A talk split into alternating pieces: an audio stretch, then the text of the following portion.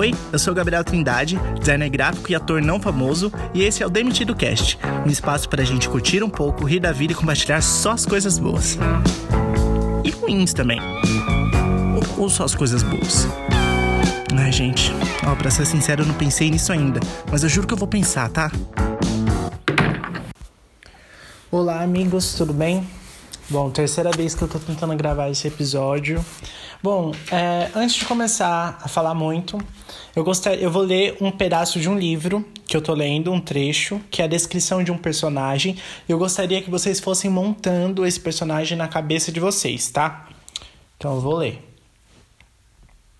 Ele tinha o cabelo preto cacheado e a barba um pouco grande, parecia forte. Os cílios eram longos, que nem os que nem eu queria que os meus fossem a boca grossa, o dente bonitinho, que nem o meu vai ser, depois que a loja melhorar e tivermos dinheiro para o meu aparelho. Bom, acho que vocês imaginaram como esse personagem é. Gostaria que vocês guardassem essas características na, na cabeça de vocês. Vocês pensaram, devem ter pensado aí na roupa que o personagem está vestindo, no tênis, uh, enfim. Guarda isso que lá na frente a gente vai conversar sobre isso de novo. Nesse episódio, né, primeiramente, olá, tudo bem com vocês todos? Uh, esse episódio vai ser sobre autoestima. O nome seria Autoestima Negra, mas aí eu acho melhor colocar só um papo sobre autoestima. É, Para iniciar esse, esse, esse episódio, eu gostaria uh, de falar que o ponto de partida foi a morte, do, não a morte do George Floyd, mas uh, eu sinto que eu posso contribuir com o tema. Né? O George Floyd morreu nos Estados Unidos, uh, foi brutalmente asfixiado por um policial branco e então começou uma onda de protesto muito grande nos Estados Unidos que se espalhou para outros países e chegou acho que até aqui no Brasil.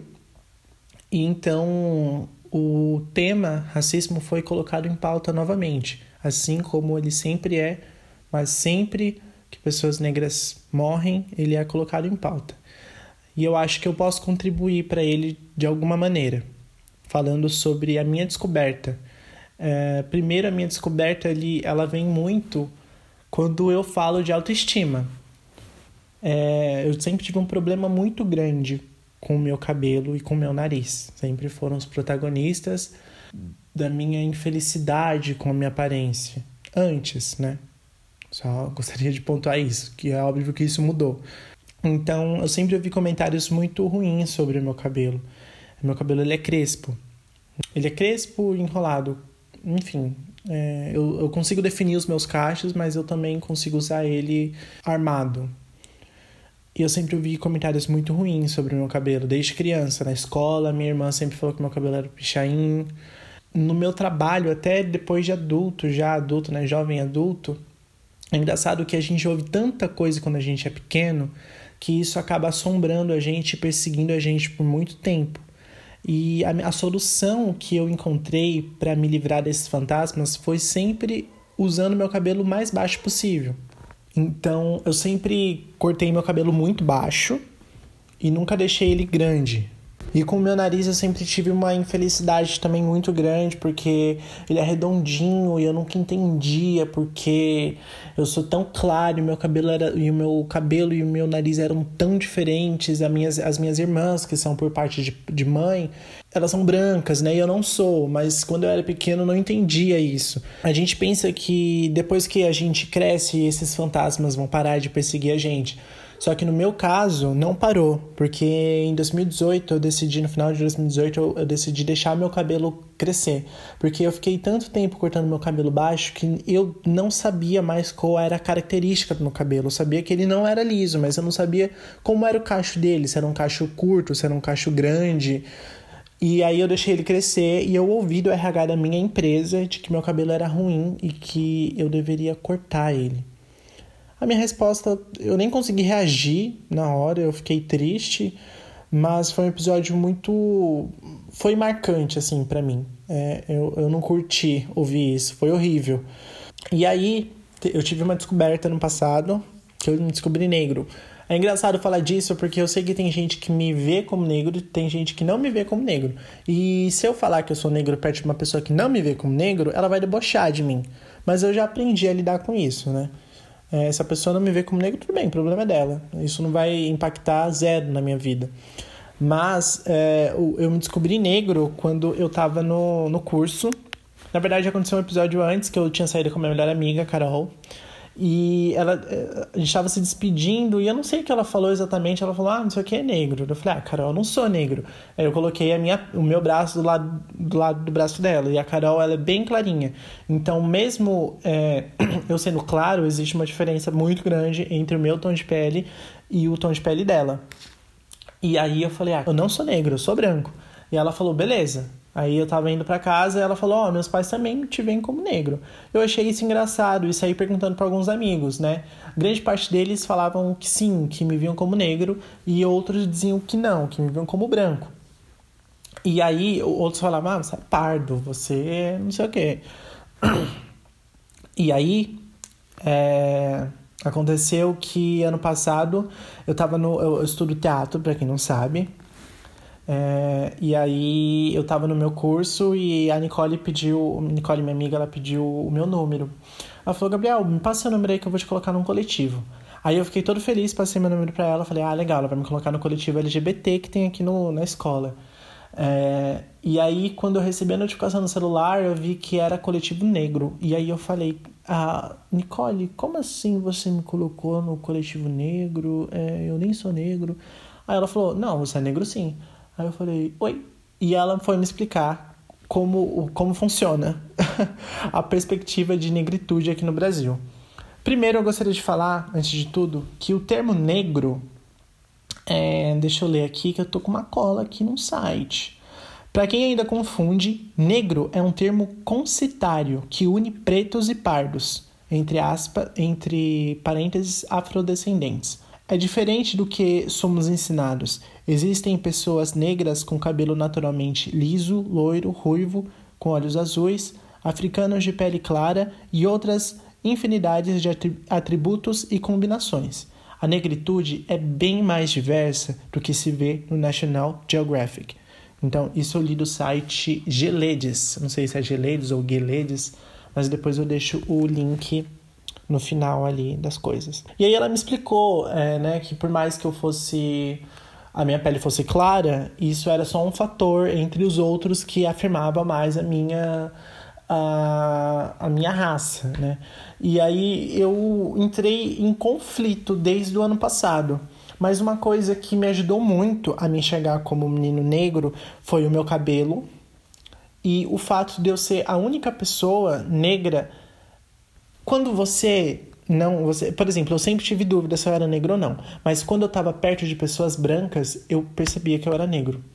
Eu sempre, é sempre aquele caso, né? Eu, eu, era, eu não era branco o suficiente nem negro o suficiente, mas dentre essas duas perspectivas, eu me sinto mais pro lado negro do que pro branco. Na minha sala, eu era, eu, no, no, curso de teatro, eu sou o único, a única pessoa negra, eu sou super claro, mas eu me sentia que eu fazia eu não fazia parte do, da raça deles quando eu tava perto deles, que eu via que a diferença era muito grande. Quando eu descobri que eu sou negro, as minhas muitas dúvidas sumiram, elas foram desaparecendo, porque eu, um monte de link mental foi se fazendo na minha cabeça. Se desde pequeno é, eu me visse como negro e eu fosse é, não é nem incentivado a me ver como negro, mas se as pessoas, meu pai minha mãe, me vissem como negro, eu acho que esse monte de problema que eu tenho, que eu ainda tenho às vezes até hoje com a minha autoestima, eles, eles, não, eles não seriam tão, tão agravantes assim para mim. É, porque impacta muito, né, gente? Quando você, sei lá, desde eu fiquei anos da minha vida muito triste por não me encaixar num padrão que eu exaltava, que era um padrão branco. Então, quando eu me vi como negro, eu falei, nossa, tá explicado tudo. É, tá explicado porque eu nunca. Eu sempre me vi como branco. E eu nunca. Eu achei estranho eu ser branco com cabelo crespo e com o nariz do jeito que o meu nariz é, que o meu nariz é redondinho, ele não é um nariz fino e, e longo. E quando você se considera uma coisa que você não é dentro de um de um grupo que você não faz parte, você fica meio ali, tipo, mano, porque eu não sou parecido com eles, mas a minha pele é clara, entendeu? Porque na minha cabeça, a, a perspectiva negra e branca sempre estava baseado no tom de pele que você tem. É, existe um termo chamado colorismo no Brasil, que é, se eu não me engano, é quanto mais escura sua pele, mais racismo você sofre, ou a chance de você sofrer racismo é muito maior. É, e eu descobri isso e eu descobri que existe um termo chamado passabilidade. Eu descobri, quando eu me descobri negro, de pele clara, eu descobri que eu tenho muitos privilégios por conta disso. É, dentro da perspectiva negra, negros de pele clara tem muita passabilidade, porque umas pessoas veem como negro e outras pessoas veem como branco. No meu caso, eu sinto que a minha raça ela nunca é minha, ela é sempre do outro, porque vai depender mais do, de como a pessoa vai me ler e o que, que ela vai fazer com essa informação. Mas eu tenho total consciência de que eu nunca vou ser, por exemplo, as chances de eu ser enquadrado pela polícia são baixíssimas. A chance de um um segurança me seguir dentro de um supermercado de uma loja são extremamente baixas eu tenho consciência dessas coisas.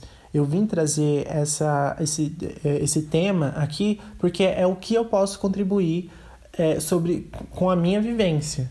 Mas eu tenho consciência de que eu sou muito privilegiado dentro da esfera de onde eu vivo. Ok? Ok. Porque às vezes é injusto eu falar dos meus problemas. Eu sinto até hoje que é muito injusto eu falar dos, dos meus problemas enquanto tem pessoas sendo brutalmente mortas na rua. Entendeu? Porque eu, eu posso. Quer ver? Tem uma frase aqui no final que ele fala: ó. Então, se o maior conflito da sua negritude é ser percebido como tal, lembre-se de que nem todos têm esse privilégio. Por isso que eu fico muito aflito de falar sobre a minha negritude, porque eu sei que tem pessoas que não têm o mesmo privilégio que eu, muitas pessoas que não têm o mesmo privilégio que eu de é, desse conflito. Tem pessoas que está estampado no corpo inteiro da pessoa que ela é negra. E eu fico nesse conflito, por isso que às vezes eu fico até envergonhado de falar dessas coisas. Mas eu decidi falar. É, e aí, quando eu descobri que eu sou negro é, e que isso não tá na minha mão, teve outra coisa que, e, que fez cair muito a ficha sobre isso, que é falar de autoestima. Porque eu sei que uma pessoa branca, por mais que ela tenha problemas de autoestima, que são 12 variados, não tem os problemas que, que, que eu tive de aceitação de cabelo, por exemplo, ou do meu nariz. Elas têm, sim, os problemas delas mas é diferente. E quando eu comecei a falar de autoestima, que eu comecei a entender melhor a minha raça. E teve um episódio muito triste que aconteceu comigo, que foi eu tava conversando com um menino no, no Grindr, que é um aplicativo de homossexuais, e eu mandei uma foto minha para ele, e ele falou: "Você é lindo, mas eu não curto assim". Aí eu coloquei assim como. Ele falou tipo Black Power. E aí eu falei: "Putz, mano, meio racista isso, hein?"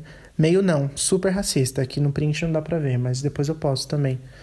E, e aí eu percebi que existem muitas pessoas que não me acham bonito justamente pelos meus traços negros. Ou melhor, por eu ser negro. Que eu posso ser bonito, mas ah, ele é bonito, mas o nariz dele não. Ele é bonito, mas ah, eu, a boca dele é muito grossa, então não é. Ah, ele é bonito, mas o cabelo dele, putz, não. E, e isso é muito injusto, né? Porque eu, eu, eu percebi que a minha rejeição, depois que eu aprendi a me amar, depois de muito tempo eu deixei, que eu deixei meu cabelo crescer, eu, eu aprendi a me amar. Eu vi que meu cabelo é muito bonito, que ele mesmo cacheado ou ele sem cachos, ele é bonito, que meu nariz ele é perfeitinho do jeito que ele é.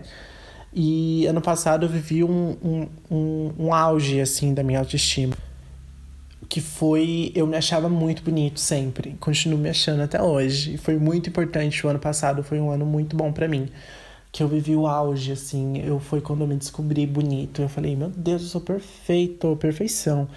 E foi muito engraçado porque eu percebi que quando eu me achei bonito com os meus traços e o meu cabelo, principalmente meu cabelo, eu comecei a encontrar beleza nos outros também. Não que eu não achasse pessoas com o cabelo black feias.